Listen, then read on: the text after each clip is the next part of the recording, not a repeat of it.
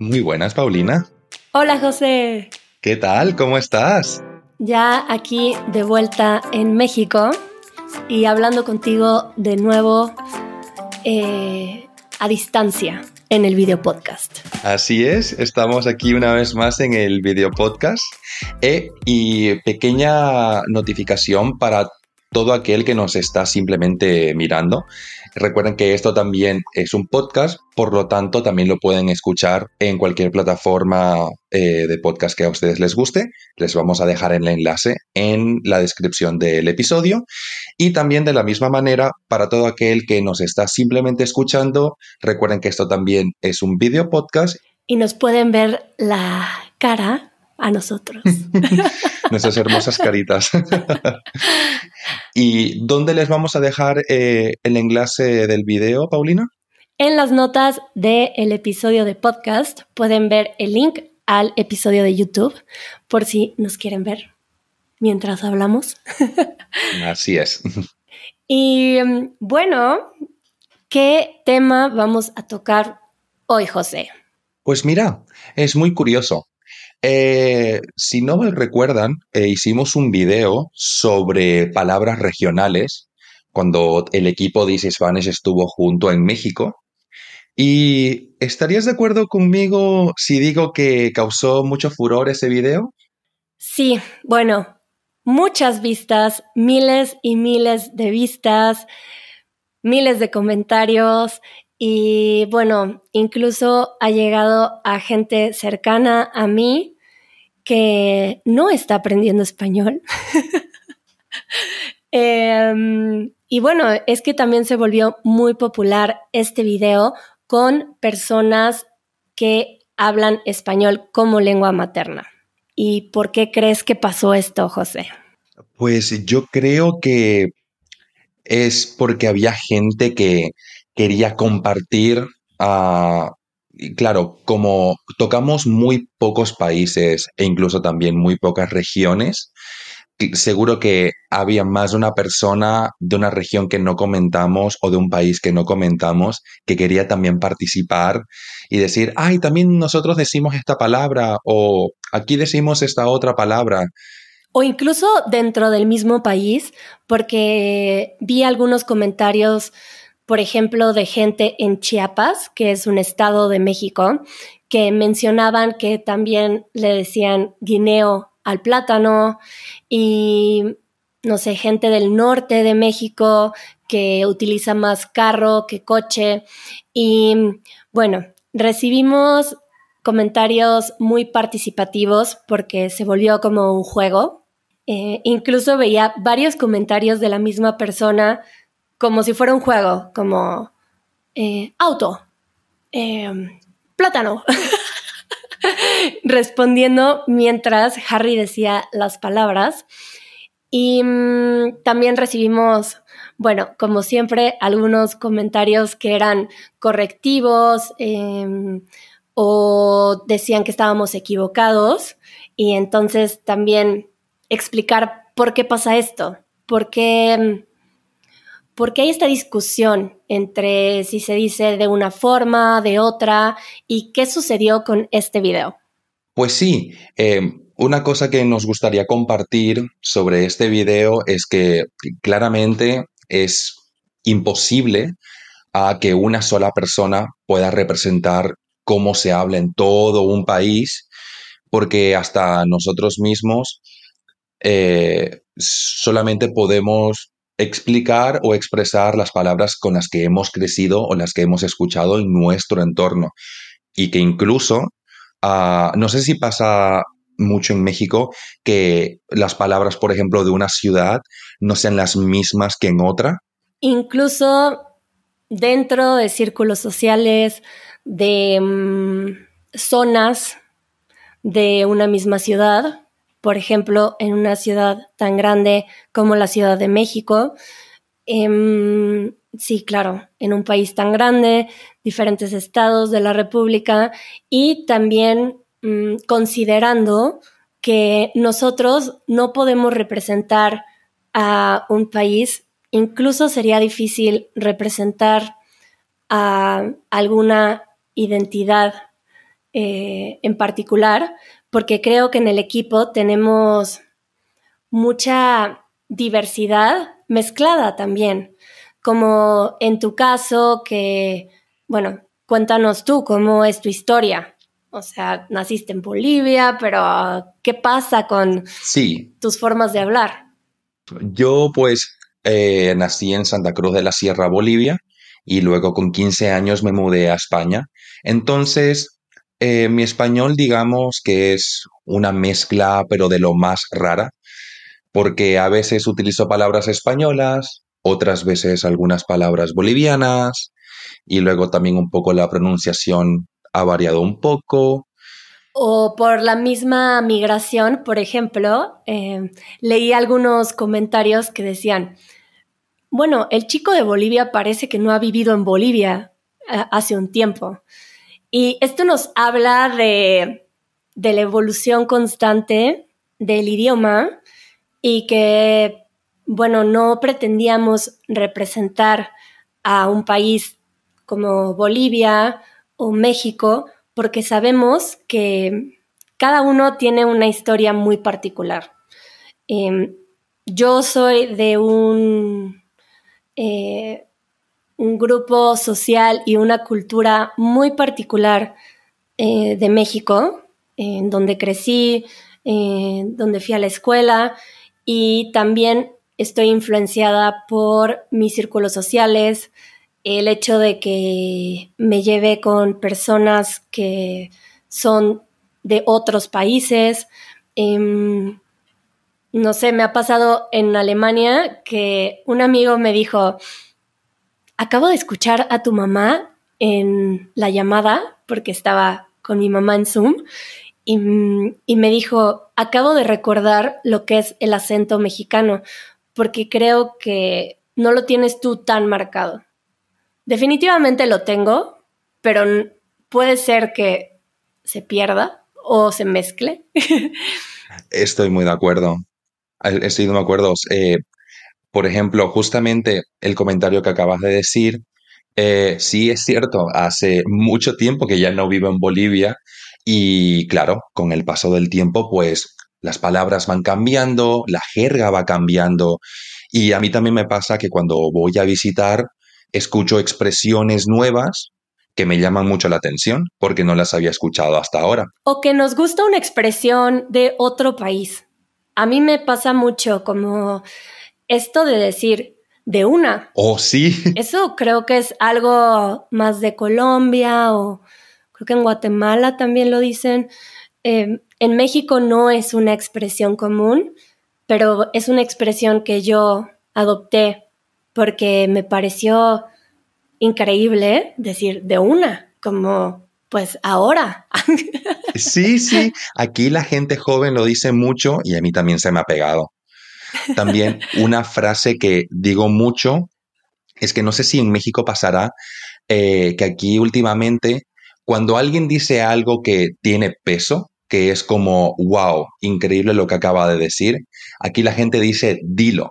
Ah. Y eso se me ha pegado también mucho. Como así reafirmando que es como algo, como decir en inglés, word, ¿no?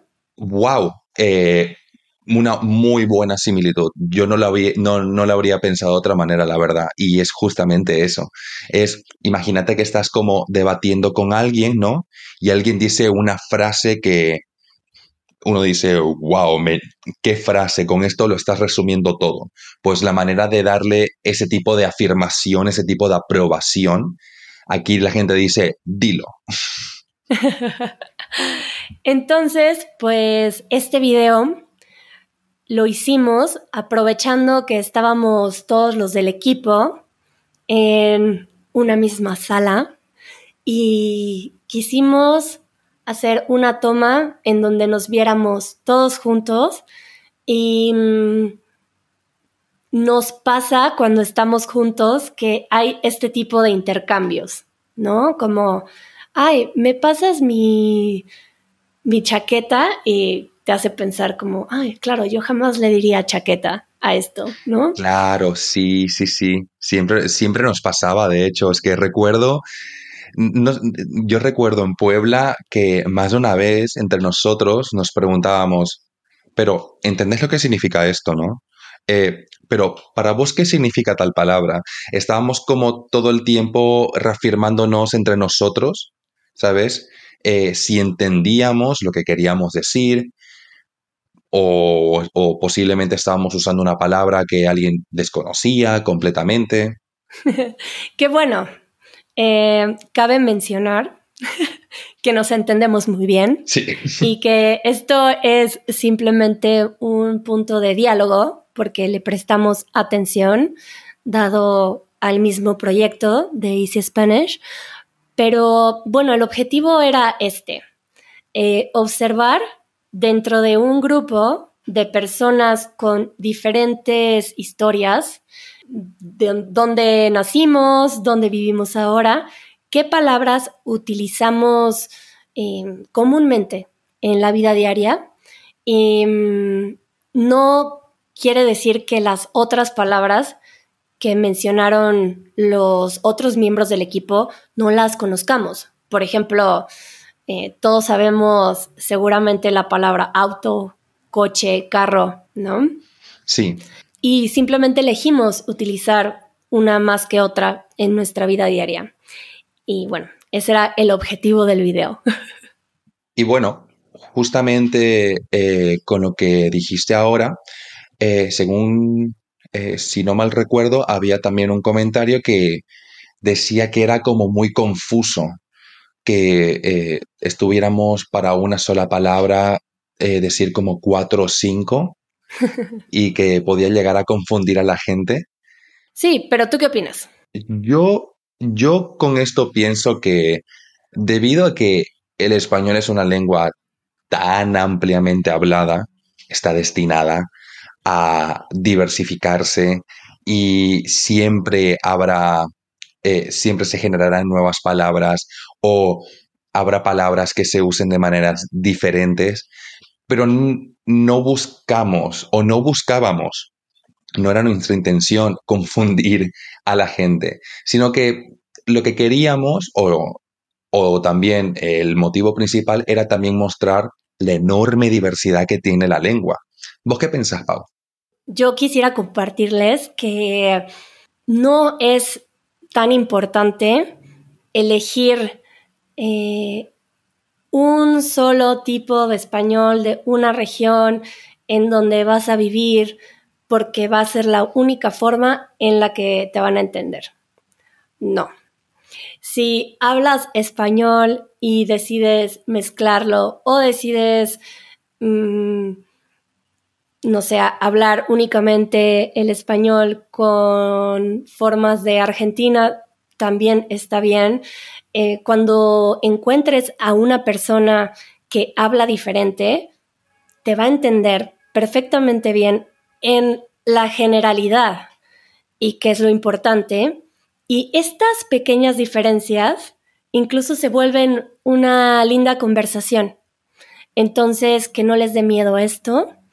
Es bonito eh, también aprender el idioma como lo hacemos eh, siendo hablantes nativos, orgánicamente. Si nos gusta una palabra, la adoptamos. Eh, conozco a amigos que vivieron en México, hablan como mexicanos, pero luego visitan Colombia y adoptan unas cosas de Colombia, visitan España y adoptan unas cosas de España y se entienden perfectamente entre todos los países que hablan español. Estoy completamente de acuerdo. ¿Vos tenés alguna palabra, por ejemplo, de España que te gustaría incorporar o que has incorporado? Bueno, no puedo pensar en una palabra, pero sí puedo decirte algo que sucede cuando estoy en España y que reconozco que me gusta cómo suena, que creo que en México no utilizamos mucho el pasado compuesto y que en España se utiliza más. Sí.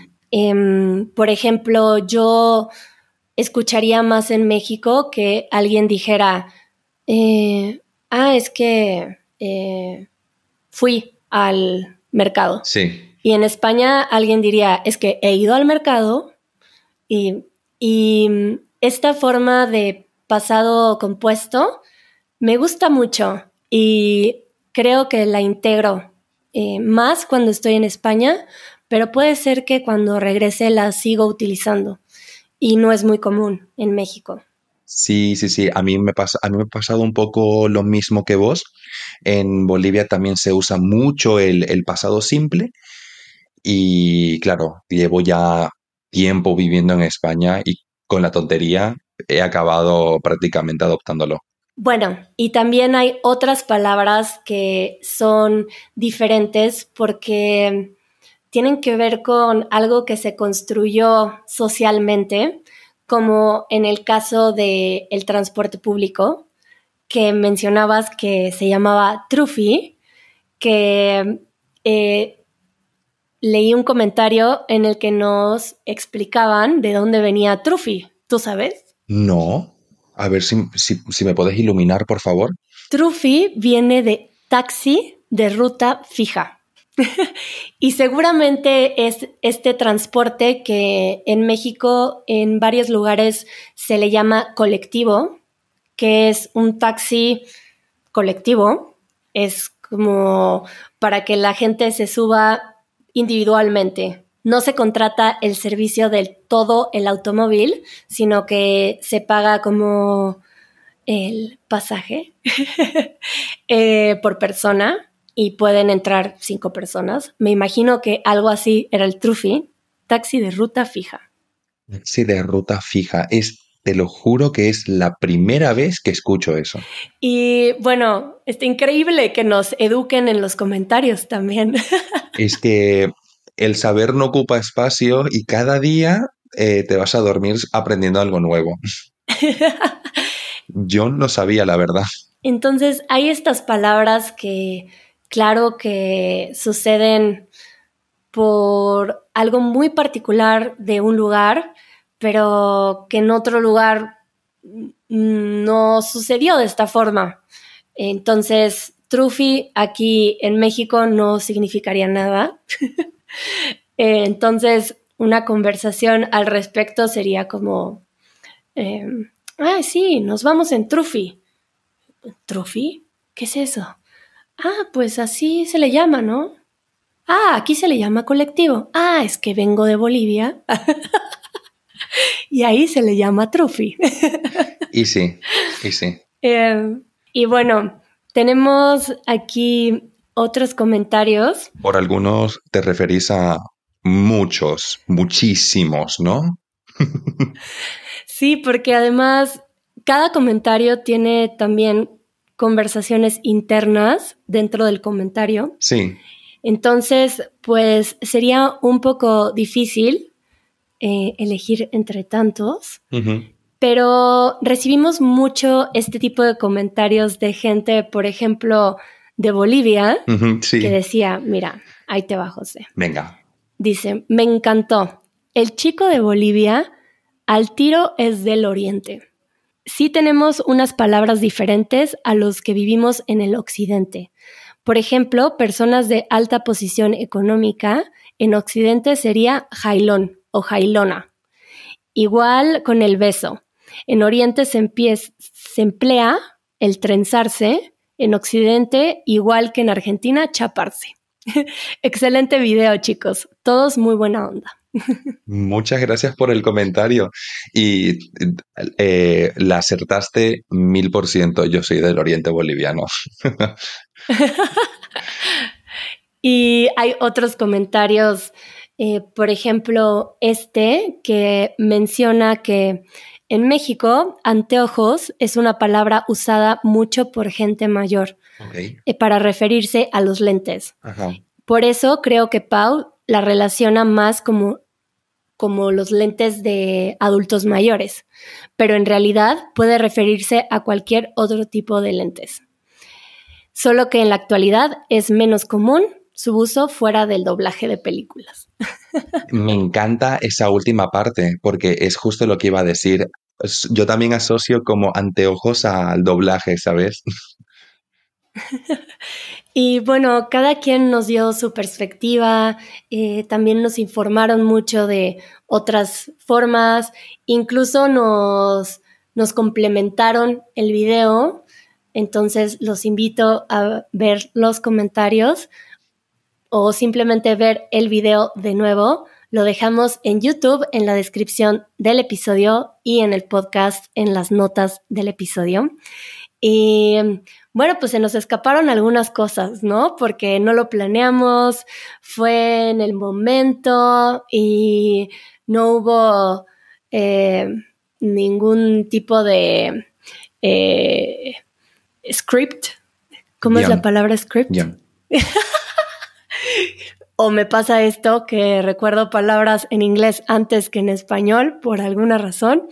Eh, no teníamos guion y pues se nos fueron algunas cosas, ¿no? Que si veo el video de nuevo pienso, ah, pues no pensé en esto, en lo otro, porque fue completamente espontáneo. Y sí, eh, de hecho en los comentarios recuerdo leer que alguien me dice, no, pero aquí en Bolivia decimos volantín.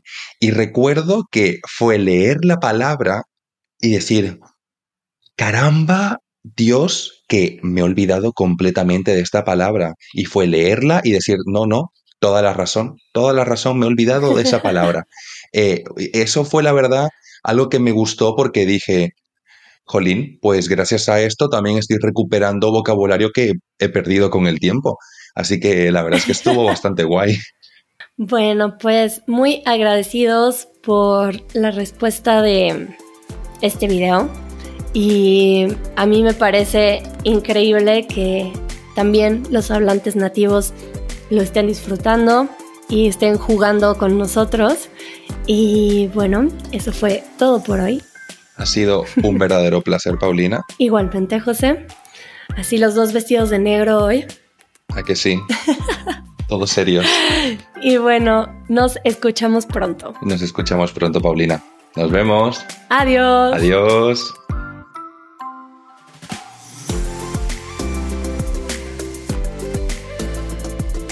Esto fue el podcast de Easy Spanish. Si todavía querés más, unite a nuestra comunidad.